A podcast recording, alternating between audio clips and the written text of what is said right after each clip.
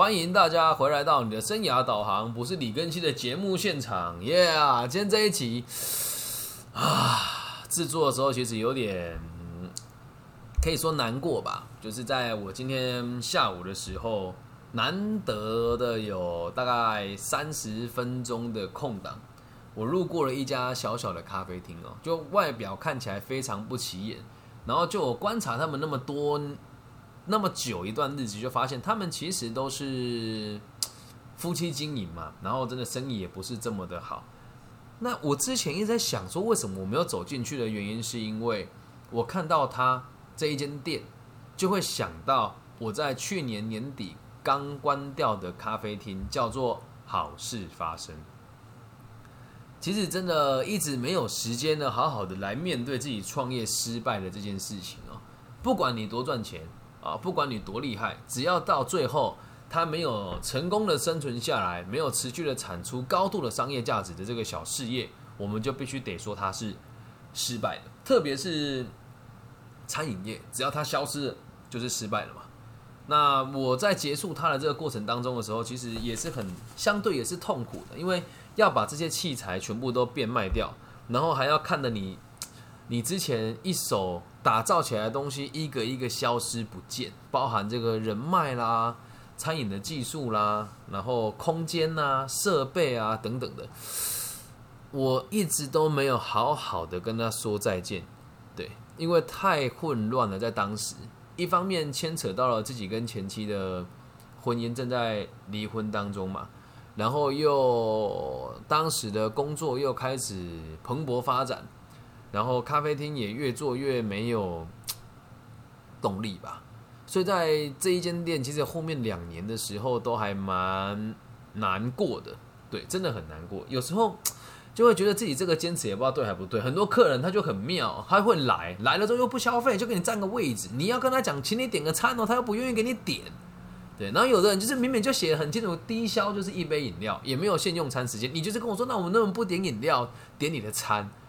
啊，我真的当时觉得很难过。然后还有一些事情是，你开着店，你就不能拒绝任何人的往来，所以你有很多人你不想拜，不想让他打扰你，可是他就是有各种方法可以打扰你啊。当时真的也也蛮辛苦的。然后再怎么忙哦，你回到店里面，即使我们有一个员工伙伴，但从来都不会有人去体谅过，说我在外面奔波了一天很累，回来就只会跟我讲说你碗也洗不干净啊，什么都做不好啦，然后灯泡坏了不换呢，我就觉得天哪，怎么大家都对我说要求这么高？所以在最后这一两年，其实我过得还蛮痛苦的，对。但是唯一问心无愧的事情是，我就非常积极的往来台中彰化，还有女儿上学的地方，跟我的每一个邀请我的单位，嗯，就。就是那几年，我真的就是都为了我的这个小事业在拼搏跟努力。虽然它的商业价值没有那么的高，所以要关掉它那时候，其实我还是算蛮开心的。就哦，我终于要解脱了，不用再继续这样子跑了。就在最后，我我把我的器材都顶给了一个很照顾我的阿姨哦。那也不能说她这样子做不对，是来的时候就开始疯狂的扫东西，因为我就一次顶给她，然后价格非常低廉。他就开始收我的东西，然后也都不会顾虑到，我觉得他这样子收会不会不开心？但他这么做也很正常啊。然后我就哦，好吧，反正都快解脱了。而当时我一直试着跟我的前妻讨论，但我的前妻都选择避而不见，就说啊，那个是你的事，你处理就好啊。然后就莫名其妙的店就慢慢的快收掉。然后这个店要收掉之前，还有一个插曲是，我们的业绩其实一直都不算差。然后。有曾经想过要顶让，我的房东也不能说恶劣吧，啊，对，就是恶劣了。我觉得现在也没有什么好好不说了，但我也觉得很同理他跟同情他哦。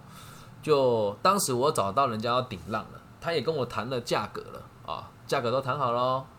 然后呢，我的房东跟我说：“哎，李先生，我们接下来这个房子就不能再租给你了啊，我们没有打算再做餐饮业，所以请你一定要停止营业。”那我当时也没有想很多啊，我说反正我不开了嘛。我说好，那如果那如果这样，本来要顶，浪我就算了嘛。后来有一个来跟我谈过价格的人哦，他就在，就是我房东用各用各种方法引导我不要拆我的装潢，好，我就真的也没拆了。这个人本来跟我开了一个数字，后来他直接跟我房东承租，也是做差不多类似的餐饮生意。至于叫什么名字嘛，咱们就。不提了。你说这一串事情串联下来，不觉得我是一个很失败的生意人吗？嗯，老实说了，如果今天我的所有的事业就只有这么一间咖啡厅，那我真的是卤到不能再卤了，大卤包。当时真的很难过。然后关掉了之后，我看他们没多久就开了一间新的餐厅，然后连这个装潢的主体都没有改变过。我每次经过看到我那一面跟我前妻磨的五天四夜的那个红砖墙，现在让人家这样无偿使用，还有里面刻满我女儿身高的那一面红主题墙，现在被重新粉刷过，我就觉得啊，感觉好差。可是我有没有因为这样就堕落了？毕竟。会做这一集是原本也都没怎么感觉的。今天走进那间咖啡厅的时候，我就看到他们真的也也也不能讲惨啊，他真的就是蛮惨的，就是客人也没几只猫，你知道。然后一个低消就是一百块，所以我我我点了一个单价偏高的这个饮品，然后在里面喝饮料，就看到他们夫妻的互动其实非常的，我们讲 sweet，应该也是家里也不缺钱了哦。就是他们很从容的在看书，然后经营一家咖啡厅，然后店里面也是很干净、很整齐的，然后有这个简单的设备可以做做甜点啊，然后可以招待一下客人啊，然后他们自己也有在现场教一些特殊的这个茶呃花艺的东西啊。我跟他们聊天的时候就发现，其实他们两个的相处是很平衡的，就是平衡到是，而且女主人已经怀孕了，平衡到就是他们知道即使不赚钱也无所谓。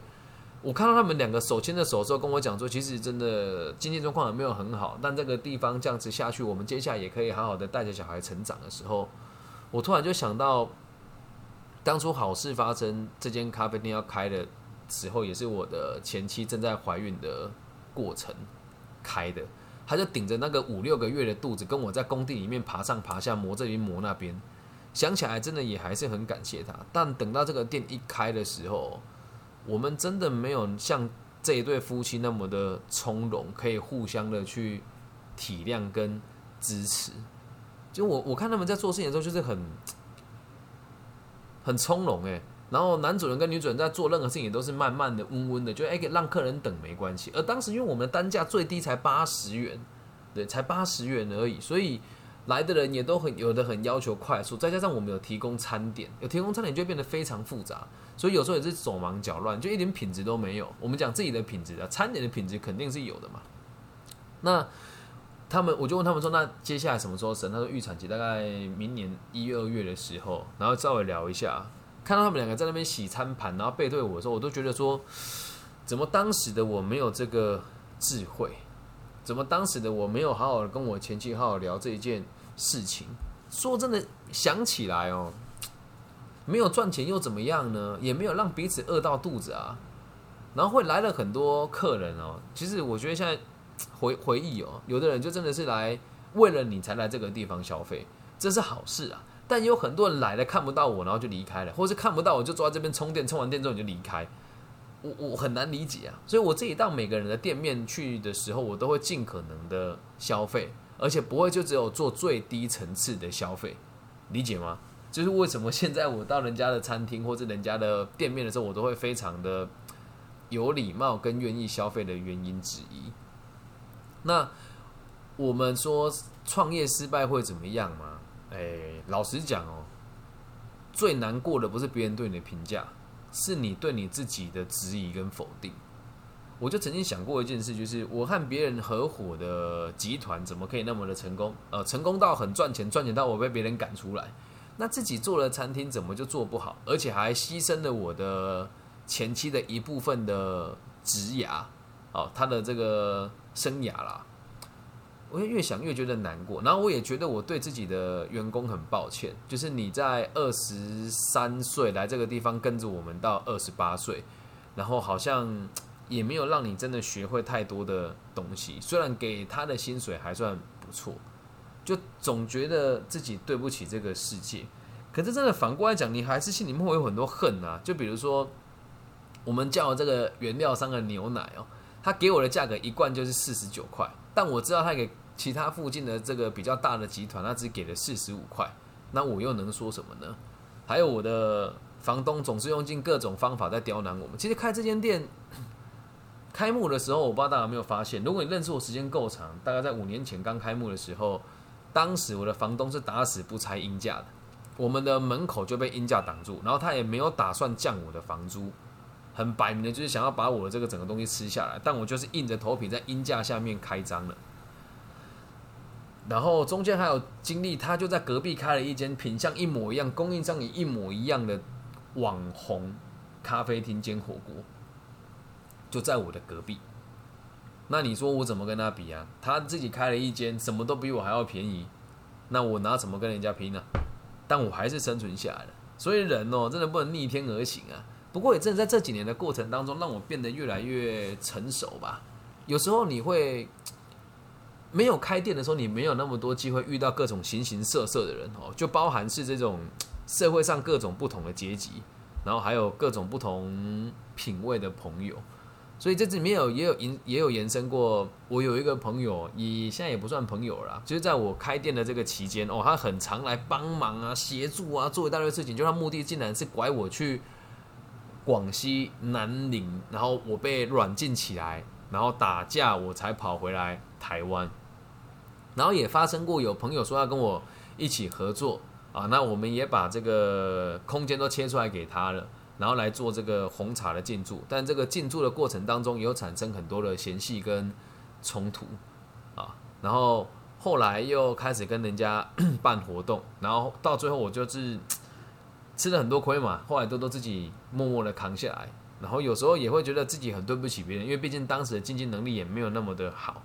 再到现在就比较懂得去跟别人谈条件了，也比较觉得看人家开一间店的时候，就能够知道人家困难跟辛苦在于。什么地方？所以自己也是希望大家可以分享给想创业的朋友吧。我真的还是很鼓励大家创业，真的。但是不要拿爸爸妈妈的钱。其实有一件事我到现在还是耿耿于怀哦，就是当时我要开店的时候，我我爸妈就想说：“哎呀，这个给你一点祝福吧，买咖啡机给你。”所以当时他们汇了十四万的钱给我，然后我本来很抗拒嘛，然后他们讲说：“哎呀，这都没有什么，就是。”给你一个祝福啊！自己的爸爸妈妈，你要做事情怎么可以不支持你呢？对，可是我失败了。有时候我爸还会跟我就是稍微提一下，说你就是不懂得珍惜啊，什么都有啊等等。可是我也很难跟他解释说，爸，你知道吗？我真的是受尽委屈，就是店其实很常赔钱，赔钱的时候都是我拿出我的收入来填补的，也从来没有克扣过员工的薪水。答应每年出国玩，我都还是。咬着牙花下去，然后从头到尾赚到的钱，我是一毛钱都没有拿到，因为我都给我的前妻。我觉得我也是心甘情愿，因为他比我付出的还要更多啦。如果真的讲咖啡这个事情，他是比我懂很多很多；餐饮这个事情，他是比我懂很多很多的。然后我也就是真的在当时那边住啊，也不怕大家知道，我们楼上有租个小套房嘛。但这个小套房离奇到什么地步，你知道吗？它的水泥墙拆完板模之后，就完全都没有处理了。所以会有很多的粉尘跟脱落那个水泥的那个灰。以前只有成人住没关系嘛，但后来我们家女儿要出生的时候，我就自己拿着那个砂轮机把它磨完之后，用吸尘器吸过一次，再用水去把地上全部擦完。然后原本这个房间还没有门呢，房东竟然没有给我门，你说离不离奇？我就自己又花了。三四千块台币做做了一道门，在这个咖啡厅跟楼下的这个出入口，然后更离奇的是，房东竟然把这个他楼上所有套房的这个垃圾桶放在我咖啡厅的正门口，而更离奇的事情是，我的咖啡厅竟然还营运的下去，真的，那时候怎么熬过来的？我觉得很很好奇呀。然后有时候去外面工作一整天下来了，你回来这边的时候，发现一大堆碗洗不干净。啊，一一大堆一大堆碗要洗，对，一大堆碗要洗。然后我就想说，哇，天哪，怎么还有这么多事情要做？怎么还有那么多事情要做？然后等我全部洗完了之后，看了今天的业绩，听清楚喽，业绩而已哦，并不是我们的这个净利哦，竟然比不上我今天一堂课的收入。啊，当时的心态真是崩啊，崩的离奇呀！崩的离奇呀！然后以前开店的时候，对于这个物料的这个控管也不是很清楚嘛，所以就哇越做越难过。然后还会有人来这边找你聊生涯规划的事情，也不能说你不尊重专业啦，你就点那个八十块的咖啡，跟我聊一两个小时，不让我离开，然后你还不付钱给我，重点是连个五星好评也都没有给，很常发生，真的很常发生。还有遇过我们开展览，我每个月都会开展览，就是邀请人家来展览，然后是不收费的嘛。就有人开展前一个礼拜跟我说没问题，开展后，开展前一天人给我消失，消失不见呢。他手机不开，然后 IG 也不回，然后看他打卡在垦丁吃喝玩乐，啊，什么事都有。然后这时候出了这个事，我的伙伴跟我的前妻就跟我讲说，都是你控管做的不好，怎么都没有人心疼过我啊。我好奇啊，对，但是现在关掉了之后，我觉得我也很，我觉得还是要检讨自己吧。就当时的我，如果能够成熟一点，也能够把我真实的感受告诉他们，或许结局会不一样。那也也也有可能是在当时如果要结束之前，呃，多一点准备，可能现在就会换一个点继续经营了。但是说真的，关掉这间店，我一点都不后悔，我只觉得自己做的不够好而已。嗯因为真的，现在孩子也大了，你要陪伴他。有一阵子哦，在我女儿大概六个月到一岁的那一阵子，我会跟她一起住在咖啡厅。我很怀念那段时光，就真的，当时想起来也傻了。有很多海外的集团 offer 我去做 HR 跟 SD 的工作，然后我就觉得我想要照顾我女儿，我就真的每天背着她，陪着她睡觉，陪着她起床，然后背着她经营咖啡厅。然后当时会有几个朋友说会来陪我照顾他，但每个人来都在苛责我，我就很不懂为什么。这也不是抱怨，是来就说哎，你这个那个不好，这个那个不好。我的天哪，我都愿意当一个全职爸爸了，你还苛责我。然后我的太太到台北去工作，我我原本小孩怎么带我都不会啊，我有多慌张，有多难，你知道吗？谁在意？没有人在意啊。但也就是经过那一段日子，我才知道这个世界不会有人同情你。所以你必须得让自己足够的强大。从那一天开始，我就什么事情我都学，做不来的事就是学。一次不行，两次，两次不行，三次，做到我会为止。我相信自己是杰出的，相信自己是努力的，相信自己可以克服一切的困难，就一路一直这样累积到现在。所以你你看，我现在上这个课程，感觉啊很轻松啦，信手拈来啦。就像今天这一集，也是我突然想做，我就做了。这个多经过多少累积，每天都有故事诶，每天都很难呢，每天都很累。还有一个更离奇的事件给大家听哦，这间咖啡厅从开幕再到结束营业，这个厕所只要下雨就一定漏水，房东也不处理啊。然后我为什么不处理？我觉得反正应该也撑不久。这个漏水的厕所到现在他们也还在使用。真的，越想越就觉得很有趣。当我现在经过那间店的时候，看那外面放了这个我们讲毫无美感的招牌，我就觉得我好对不起我当初我跟我们一起努力的木工师傅。然后我真的很想要亲自走到那个店里面问他说：“你怎么有办法开着这么好的车，然后占我的便宜，还一点愧疚感都没有？”但我觉得找他聊这个也没什么意义吧，毕竟人家现在经营上也很困难了，遇到疫情。而且那一间店现在因为附近的学校的校地的迁移，现在人口也不是那么的多，所以关掉它，我觉得也算是一种恩赐吧。我关掉之后没多久，我是十二月关的嘛，然后那一间店我迁移完没多久，我合约到一月十五号终终止。我这个房东也也很屌，也又吃了我一笔这个当初天然气的这个安装费用，还有一笔押金他也没还我，然后押二租一的押金他也没有还我，算下来大概如果加上我的那个店的装潢，我后期这样还赔了六七十万台币左右。啊，你说痛不痛？痛！我曾经想过要跟他告，或者是去毁坏他的家族，他们家族在当地很有名，对，这就不要去打听了啦，没有必要了哦。我就想说去搞恶搞他的家族，因为他们有很多非法的生意。那我想想算了吧，六七十万我们认真一点赚还是赚得回来。然后当时我也不能跟任何人抱怨啊，因为我的工作是生涯规划师，诶，去跟他讲我创业失败还能看呢，对吧？但我有没有否定？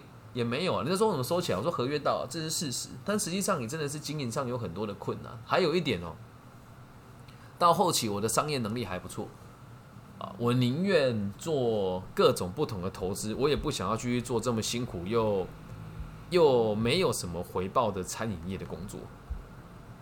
对，所以我现在看很多人会年轻创业者啦，我想想说的是，如果你和我一样是自己出来吃苦、白手起家，我觉得鼓励。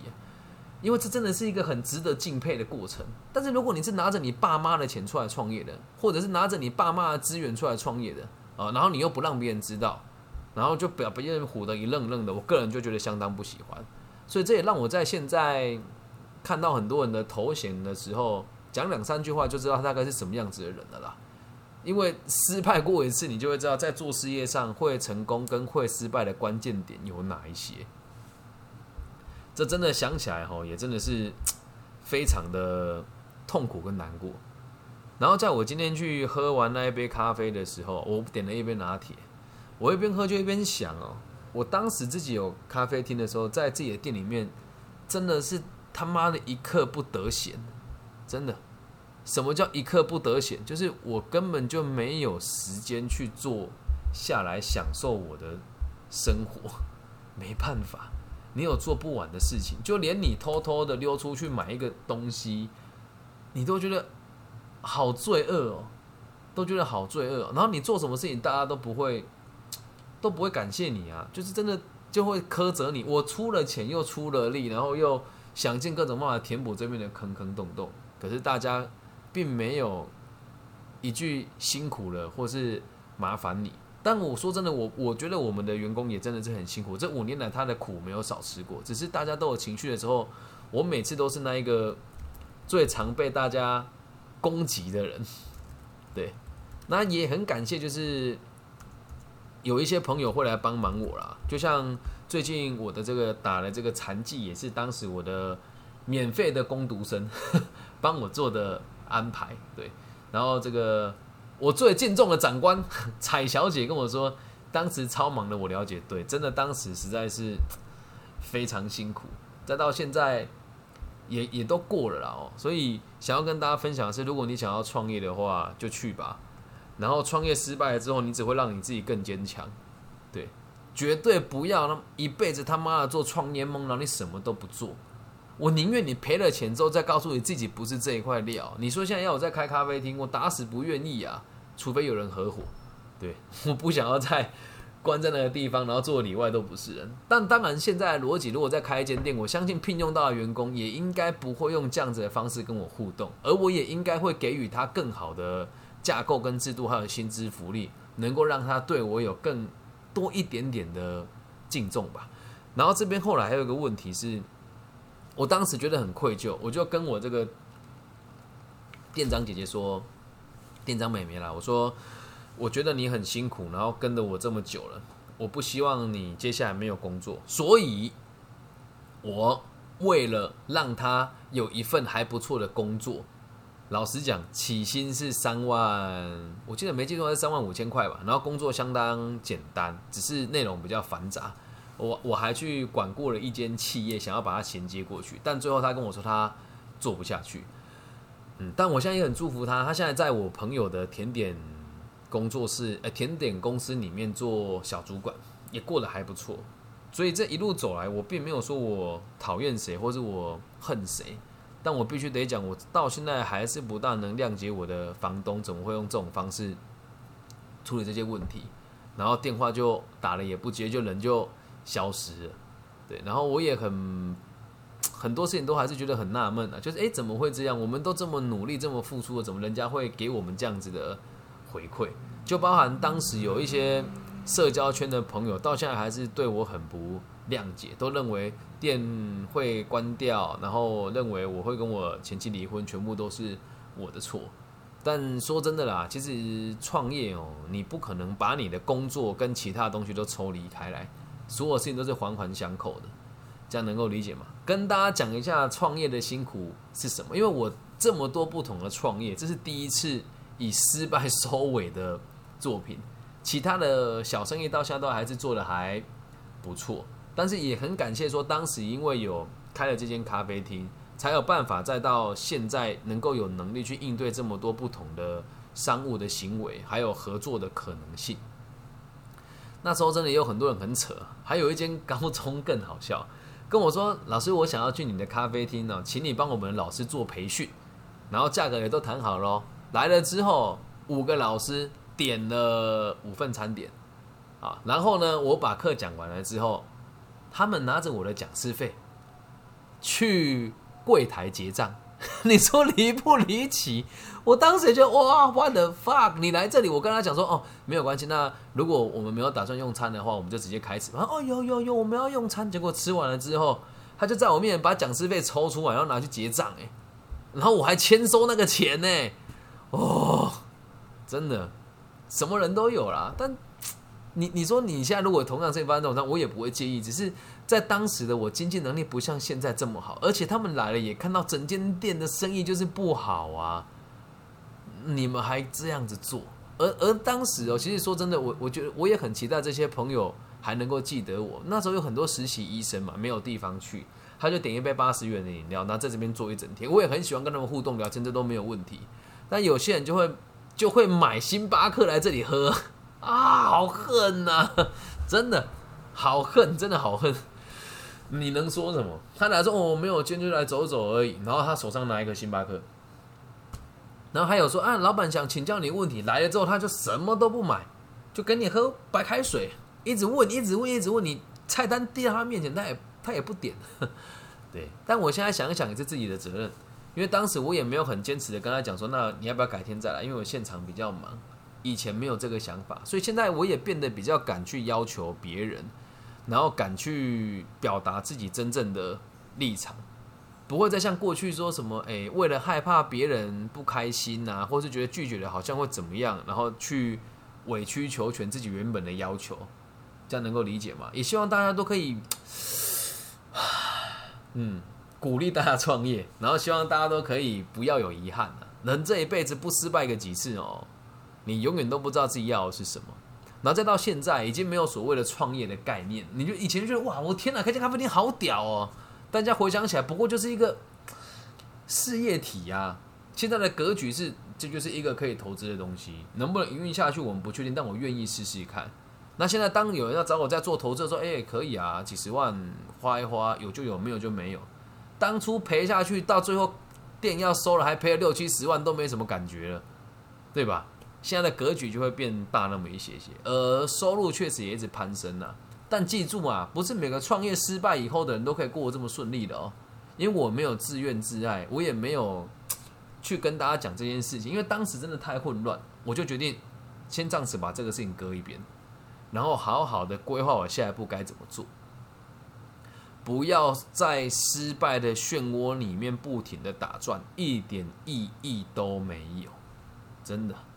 一点意义都没有，中间有太多故事可以讲了。还有发生过，我有个学弟要开店，然后呢跟我说找不到工班，当时我的店里还在装潢。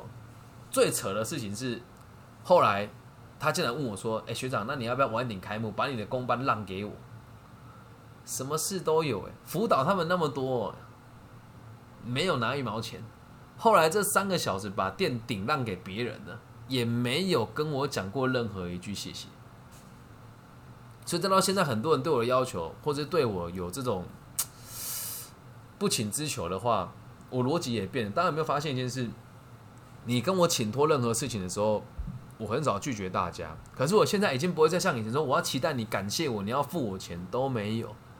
我就觉得，如果我能够帮助你，那就是我的荣幸；如果我帮助不了你，那是我的责任。如果带有目的帮助你的话，那代表我对你并不是真正的诚实跟善良。这也就是为什么现在读个体心理学可以读得这么透彻的原因。所以也期待大家不要把事业、不要把创业看成一件很酷的事情，也不要以为创业就是一辈子的事。所有的事业都是呃成长，然后诶诶诶开始成长、巅峰、衰败，每个事业都有这个曲线的存在。懂吗？所以你现在如果创业，我我必须得很老实跟你讲，你要想的是什么时候要结束它了。你还这么年轻，那你说有多少人可以做同行业从一而终？对吧？如果他是事业的话，我们肯定会经历过好几次的摸索，而到最后你会找到个适合你的方法。你就看我现在算不算创业，也算呢，到处授课啊，然后到不同的地方去进行专案啊。现在现场有朋友问说，这样不会很累吗？我现在回想起来就会累啊，可是当下我并不觉得，当下我只觉得我要把事情做好。那时候真的想到都觉得好想哭哦。我打烊完有时候凌晨一两点哦。我隔天一早六点，我要开车去演讲，然后讲完之后，中午有空档还要回来帮忙洗洗碗，看看我的员工会不会心情不开心，再出去讲课。讲完之后，再去接我女儿放学，带回彰化，再开车回来台中。当时都不觉得累，只觉得我要把事情做好。而现在就会理解到，这个叫做做事情没有效率。这样能够理解吗？所以没有什么累不累啦，就只有想不想。希望大家不要再盲目的创业了。如果要，请你搞清楚状况，你要做的事情是什么，大概要做多久，失败了怎么办？这些东西都得考虑进去，理解吗？所以这一集送给想创业的朋友，创业快要失败的朋友，还有你现在在就业觉得创业很酷的朋友。创业没有你们想那么酷，但记得最酷的事情是失败以后再找到你要的方向是什么。这样能够理解吗？好，那以上就是这一集全部的内容哦，希望大家喜欢哦。然后也要让大家理解，我们真的也是水里来火里去，慢慢成长到现在这个样子的。我一九八八年出生，现在三十三岁。很多人会说我的言行举止跟在做的事情不像三十出头岁的人会做的逻辑，但也真的非常感谢当时的创业的失败，还有投资的失败，慢慢累积到了现在。不能说自己成功，但是真的是越过越透彻，然后越过越理解。自己的需求是什么？然后慢慢的，你才会知道，原来什么事情都是做了之后才会有结果，然后都是有了结果以后，才有办法去判定你自己喜不喜欢，懂吗？那以上就这集全部的内容了。如果是大陆区的朋友，记得在网易云的频道上面帮我按赞、留言、加分享。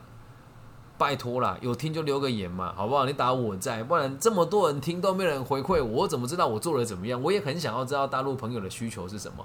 那如果你害羞的话，可以加我的微信，我的微信号是 B 五幺五二零零幺啊。那如果你是其他地区的朋友，就透过你们搜寻引擎找我的名字就可以找到我啦。我叫李更新，木子李，甲乙丙丁戊己庚辛的庚，然后王羲之的羲。那如果你留言给我。啊，或者是你有问题要跟我讨论的话，我都会制作成一集一集送给大家的，理解吗？好，那希望大家有创业梦的就去创业啊，然后这个创业快倒的勇敢的让它倒，不然你会很痛苦。那上班的朋友想创业的话，你三思而后行。OK，好，就这样咯。希望我们都可以让彼此过幸福快乐的生活。好，那最后呢，也要跟大家提醒一下。我最近有一个朋友创业，我真的觉得做的还不错，是一个年轻人啊，是我西湖高中的学弟。然后呢，他的火锅非常的好吃啊，所以大家如果有意愿的话，看一看我最近这个好朋友开的店，叫拉克萨，在台中的这个五泉路上啊，地址非常好找。如果大家有兴趣的话呢，可以参照我们等下下方的连结。本节目由拉克萨火锅独家赞助播出。好啦，我爱你们，就这样喽，希望大家都有愉快的一天，拜拜。